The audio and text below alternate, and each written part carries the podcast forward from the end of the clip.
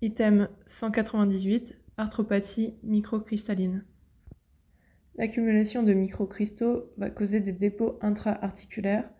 Les trois microcristaux, on a les cristaux d'urate de sodium qui causent la goutte, les cristaux calciques, on a les pyrophosphates de calcium et les cristaux apatites de phosphate de calcium. Les cristaux d'urate de sodium et pyrophosphate de calcium sont microscopiques, alors que les cristaux d'apatite de phosphate de calcium sont submicroscopiques. NB, les cristaux d'acide urique existent uniquement dans les voies urinaires. La clinique des accès microcristallins articulaires, c'est un début brutal, une forte intensité de la douleur, supérieure à 7 sur 10, et une forte intensité de l'inflammation locale, surtout une rougeur. Le maximum des symptômes apparaît en moins de 24 heures. On a une résolution spontanée en quelques jours à quelques semaines, avec une restauration ad integrum de l'articulation au début de la maladie. Le terrain, la goutte, c'est souvent un homme mûr, souvent en surpoids, atteint de maladies cardiovasculaires, d'insuffisance rénale ou de diabète. Le rhumatisme à cristaux de pyrophosphate de calcium, c'est surtout le sujet âgé, et les crises calciques apathiques, c'est la femme jeune. Les sites, pour la goutte, c'est au niveau de l'articulation métatarso-phalangienne de la luxe ou d'une autre articulation du pied. Pour le rhumatisme à pyrophosphate de calcium, l'arthrite du genou ou du poignet. Et pour les dépôts apatitiques, c'est souvent l'épaule par tendinite calcifiante des muscles de la coiffe. L'inflammation aiguë causée par les cristaux peut donner une fièvre, une augmentation de la CRP et une hyperleucocytose. Attention, l'arthrite septique, c'est le principal diagnostic différentiel, donc au moindre doute, on fait une ponction articulaire. L'analyse du liquide synovial, on a un liquide qui est stérile, qui est citrin ou hémorragique. Ce sera un liquide articulaire inflammatoire, il y aura plus de 2000 cellules nucléées par millimètre cube, voire parfois 100 000 par millimètre cube à prédominance polynucléaire neutrophile et microcristaux. On n'oublie pas qu'une recherche de microcristaux doit être réalisée sur tout liquide articulaire d'arthrite indifférenciée ou d'arthrite récidivante inclassée. On commence par la goutte. La goutte, c'est un rhumatisme inflammatoire intermittent et c'est le plus fréquent. La prévalence est de 0,9% chez l'adulte.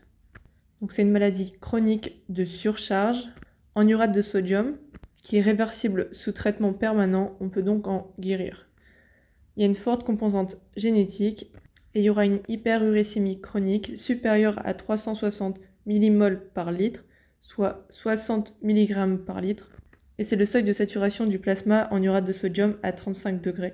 Et à partir de ce seuil, on aura une cristallisation. Et attention, l'uricémie peut être normale lors des accès de gouttes.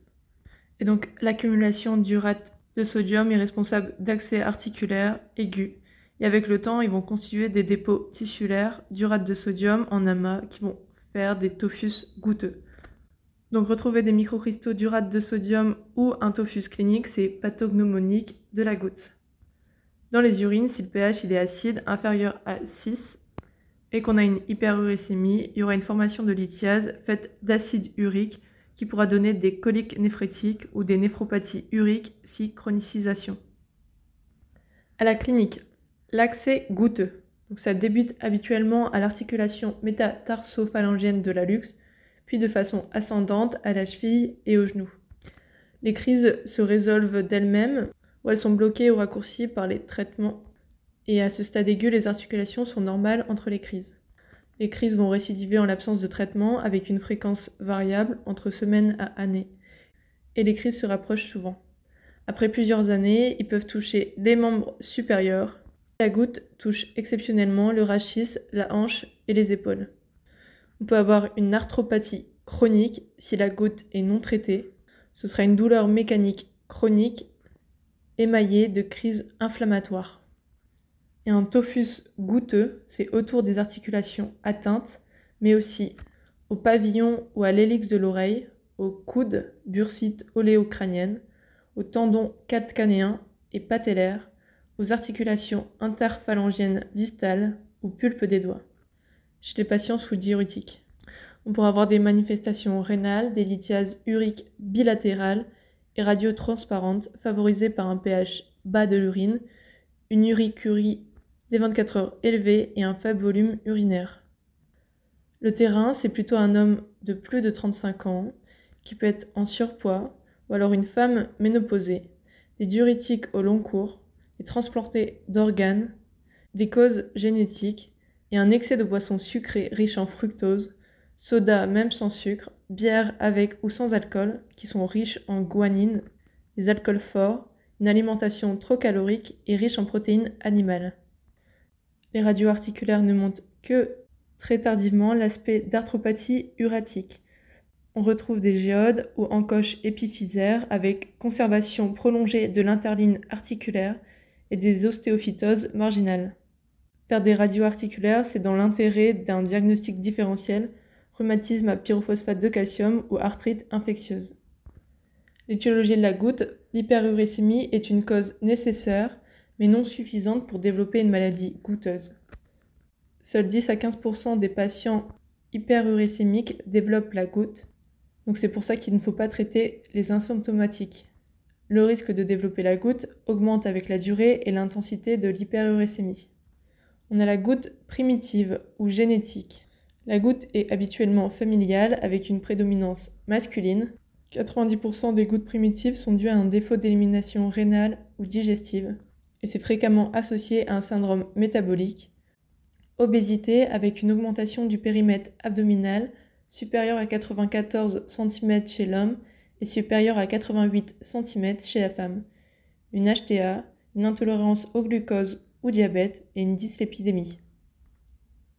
Et la goutte secondaire, donc secondaire à une insuffisance rénale chronique, qui diminue l'expression d'acide urique, ou alors à cause des médicaments hyperuricémiants, donc les diurétiques thiazidiques, furosémides, cyclosporine, tacrolimus, aspirine à faible dose et les antituberculeux, éthambutol et pyrazinamide. La prise en charge, donc on fera du repos, une décharge de l'articulation et un glaçage. Le traitement de la crise, c'est colchicine, corticothérapie orale ou intra-articulaire et les INS. Ils ne suffisent pas à traiter la goutte et il faudra mettre un traitement à vie par hypouricémiant, l'allopurinol ou febuxostat. Donc le traitement des accès goutteux. On a la colchicine qui doit être initiée le plus tôt possible, idéalement dans les 12 premières heures. Donc le patient doit avoir à portée de main. Et on met 1 mg dès le début de la crise, suivi de 0,5 mg une heure plus tard, soit 1,5 mg le premier jour. Et ce sera poursuivi les jours suivants à 0,5 fois 2 à 3 fois par jour en fonction de l'évolution, donc environ pendant 2-3 semaines si la crise est isolée. Attention, la diarrhée est le premier signe de toxicité de la colchicine. Il faudra diminuer ou arrêter le traitement. Et on ne mettra pas de ralentisseur du transit. Il faut diminuer la posologie chez l'insuffisant rénal. Et on a une contre-indication si association avec macrolide ou pristinamycine. Et il faudra être prudent si association avec statine la corticothérapie orale ou intra-articulaire si c'est facilement accessible à un geste local. Donc c'est également dès le début de la crise et c'est équivalent à la prédnisolone, donc 30 à 35 mg par jour pendant 3 à 5 jours. C'est déconseillé s'il y a un diabète de type 2 ou une HTA déséquilibrée. Les INS péros. On met plutôt du naproxène et c'est aussi dès le début de la crise sur une courte période le temps de la crise, donc 3 à 5 jours max. Donc les trois traitements-là, il faut les avoir tout le temps dans la poche. il y a une contre-indication aux INS si insuffisance rénale ou maladie cardiovasculaire sévère, personne âgée, ou si anticoagulant AVK et AOD. Et les inhibiteurs de l'IL-1, c'est initié en milieu hospitalier et c'est réservé si échec ou contre-indication à la colchicine, corticostéroïdes et INS. Il y a une contre-indication s'il y a une infection il faudra surveiller les polynucléaires neutrophiles. Le traitement hypouricémiant, c'est un traitement à vie, il ne faut jamais l'arrêter. On a une désintégration et donc un déstockage des microcristaux et qui va causer la disparition des accès aigus. Les destructions osseuses vont se combler en partie et le risque cardiovasculaire et rénal va diminuer. On aura une mortalité cardiovasculaire diminuée de 50% à 15 ans. Le bilan avant l'introduction du traitement hyporuricémiant, c'est l'uricémie et le DFG. Il faudra adapter le traitement en fonction du DFG. Donc le traitement hypouricémiant, il est indiqué dès la première crise de goutte. Donc l'uricémie, elle doit être inférieure à 360 mmol par litre, soit 60 mg par litre. Et si possible, on essaye de taper en dessous de 300 mmol par litre, soit 50 mg par litre. Une fois la cible atteinte, il faudra contrôler l'uricémie 2 à 3 fois par an. Attention, il y a un risque possible d'accès goûteux lors de l'abaissement de l'uricémie. Et donc pour prévenir cela, il faudra, au moment de l'introduction du traitement hypouricémiant, mettre en association de la colchicine 0,5 à 1 mg par jour pendant au moins 6 mois, plus augmenter progressivement les doses de traitement hypouricémiant. Donc l'allopurinol, c'est le traitement de première intention qui est adapté en fonction du DFG. C'est un inhibiteur purique de la xanthine oxydase. Et attention, dans les premiers mois, on a un risque de réaction allergique cutanée, un risque de Dress syndrome, de syndrome de Lyell. Et pour prévenir cela, il faudra augmenter progressivement les doses d'allopurinol. Attention, s'il y a une réaction allergique, il faudra arrêter immédiatement l'allopurinol on aura une contre-indication formelle à la reprise d'allopurinol. Donc on passera au fuboxostat. Et pour contrôler l'allopurinol, on fait NFS, DFG, bilan hépatique et uricémie. Et le traitement de deuxième intention, c'est le febuxostat. C'est un puissant inhibiteur de la xanthine oxydase, mais non purique. Il n'y a pas d'adaptation tant que le DFG est supérieur à 30 ml par minute et attention, il y a une contre-indication s'il y a une insuffisance cardiaque congestive ou une cardiopathie ischémique. On a un risque d'allergie croisée avec l'allopurinol et on surveille le fébuxostat avec la fonction hépatique et la fonction thyroïdienne.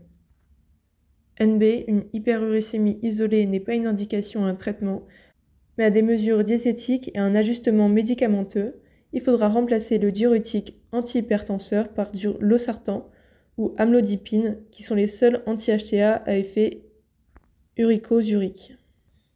Il faudra faire une éducation à la maladie et rappeler qu'il s'agit d'une maladie génétique, déculpabiliser le patient. Le tophus goûteux est totalement réversible si l'uricémie diminue. En dessous de la cible, inférieure à 300 mmol par litre, soit 50 mg par litre.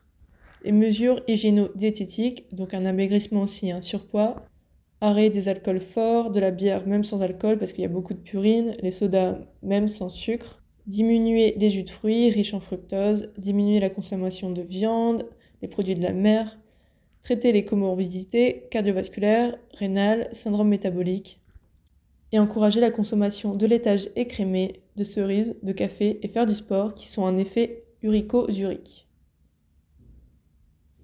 le rhumatisme à pyrophosphate de calcium qui s'appelait anciennement chondrocalcinose. C'est un dépôt dans les tissus articulaires de cristaux de pyrophosphate de calcium, surtout au niveau du cartilage hyalin et des fibrocartilages. Sa prévalence elle augmente avec l'âge, 10 à 15% entre 65 et 75 ans et 30% au-delà. Ça peut être asymptomatique, de découverte radiologique, et on ne guérit pas de ce rhumatisme, c'est différent de la goutte on a des manifestations articulaires dans 25% des cas. Donc une arthrite aiguë, en particulier du genou ou au poignet. Mono ou oligo-articulaire, volontiers récidivant. Le diagnostic est à évoquer chez un sujet âgé de plus de 60 ans. On peut avoir une hémarthrose, donc un épanchement hémorragique. On peut avoir une monoarthropathie chronique à l'origine d'une arthrose secondaire évolutive, fréquente, touchant la hanche, le genou et surtout les articulations rarement touchées par l'arthrose primitive, donc le poignet, la cheville, coude et les articulations métacarpophalangiennes. Et des arthropathies destructrices rapides, souvent multiples, donc une destruction de l'os sous-chondral touchant la femme âgée, qui peuvent être rapides, notamment à la hanche et à l'épaule.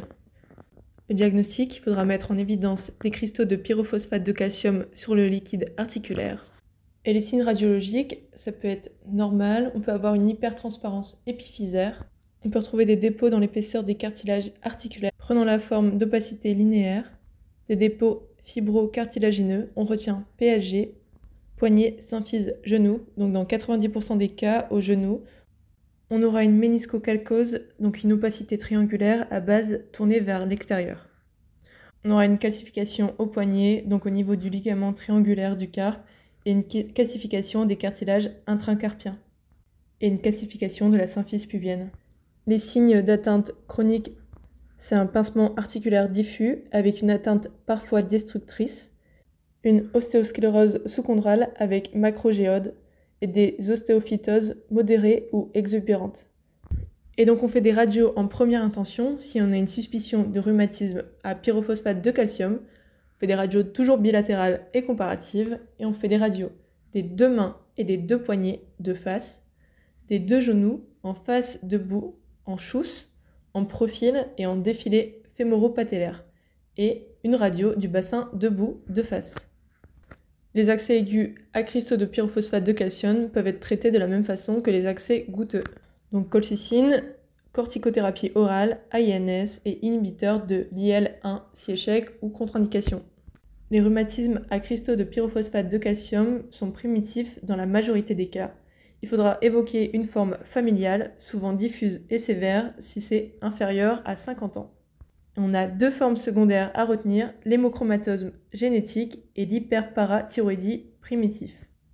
Donc il faudra faire un bilan avec fer sérique, coefficient de saturation de la sidérophiline, qui est positif si supérieur à 45%, une calcémie, voire un dosage de la PTH. Dans l'hémochromatose génétique, le à cristaux de pyrophosphate de calcium est souvent associé à une arthropathie du deuxième et troisième métacarpophalangien et on aura dans l'arthropathie un pincement articulaire avec microgéode, condensation osseuse sous-chondrale et ostéophytose en hameçon. Dans le bilan, si le coefficient de saturation de la sidérophiline est supérieur à 45%, il faudra rechercher une mutation HFE. Et le traitement de la maladie ne change pas l'évolution du rhumatisme. Et en dernier, le rhumatisme apathique, c'est des dépôts de cristaux apatites, donc phosphate de calcium naturellement présents dans l'os, ce sera essentiellement dans les structures périarticulaires, les tendons, les capsules articulaires et les bourses séreuses. Les dépôts peuvent être multiples, on parle de maladies des calcifications tendineuses multiples, et ça siège surtout à l'épaule, dans le tendon du supraépineux et à la hanche, la région trochantérienne ou para-acétabulaire. Et ça peut être asymptomatique de découverte radiologique ou causer une inflammation aiguë, plus rarement chronique. Les crises aiguës sont souvent récidivantes et peuvent toucher n'importe quelle articulation, mais plus fréquentes à l'épaule. L'articulation est hyperalgique et il y a des réveils nocturnes, il y a plus ou moins une fièvre. Il faudra faire une ponction articulaire au moindre doute d'arthrite septique. On fera une radio et on aura une opacité calcique dans le tendon du supraépineux, dans la bourse sous-acromio-deltoïdienne. La calcification apathique est arrondie, homogène, sans corticale et peut se résorber lors de la crise aiguë. Si la radio est tardive, elle peut être normale. Il faudra faire une radio de l'épaule contralatérale ou des hanches à la recherche de calcification. Le traitement, on fait du repos, glaçage, INS, voire corticothérapie orale, 30 mg par jour en 3 à 5 jours. Et la règle, c'est une évolution spontanément favorable. Et si ça n'évolue pas bien, on fera en deuxième intention une injection cortisonique locale